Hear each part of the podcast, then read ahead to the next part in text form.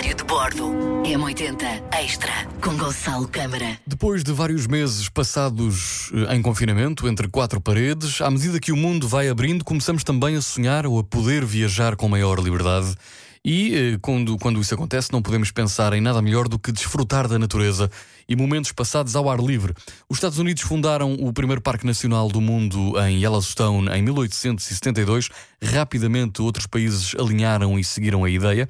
Atualmente, cerca de 15% da terra são terras protegidas, com ecossistemas importantes e paisagens únicas. Da Ásia à África, das Américas à Europa, a Time Out reuniu os melhores parques eh, nacionais do mundo, como, por exemplo, Parque Nacional Corcovado, na Costa Rica, Parque Nacional de Yosemite, nos Estados Unidos, Parque Nacional de Tongarito, na Nova, Nova Zelândia, Calanque, em França, Parque Nacional uh, Guayana, no Canadá, uh, Parque Nacional Vatnajökull, na Islândia, Kakadu, na Austrália, Gunung Mulu, no Brunel, Wadi Rum, na Jordânia, Parque Nacional Torres del Paine, no Chile, já lá estive e de facto é deslumbrante. Diário de Bordo. M80 Extra com Gonçalo Câmara.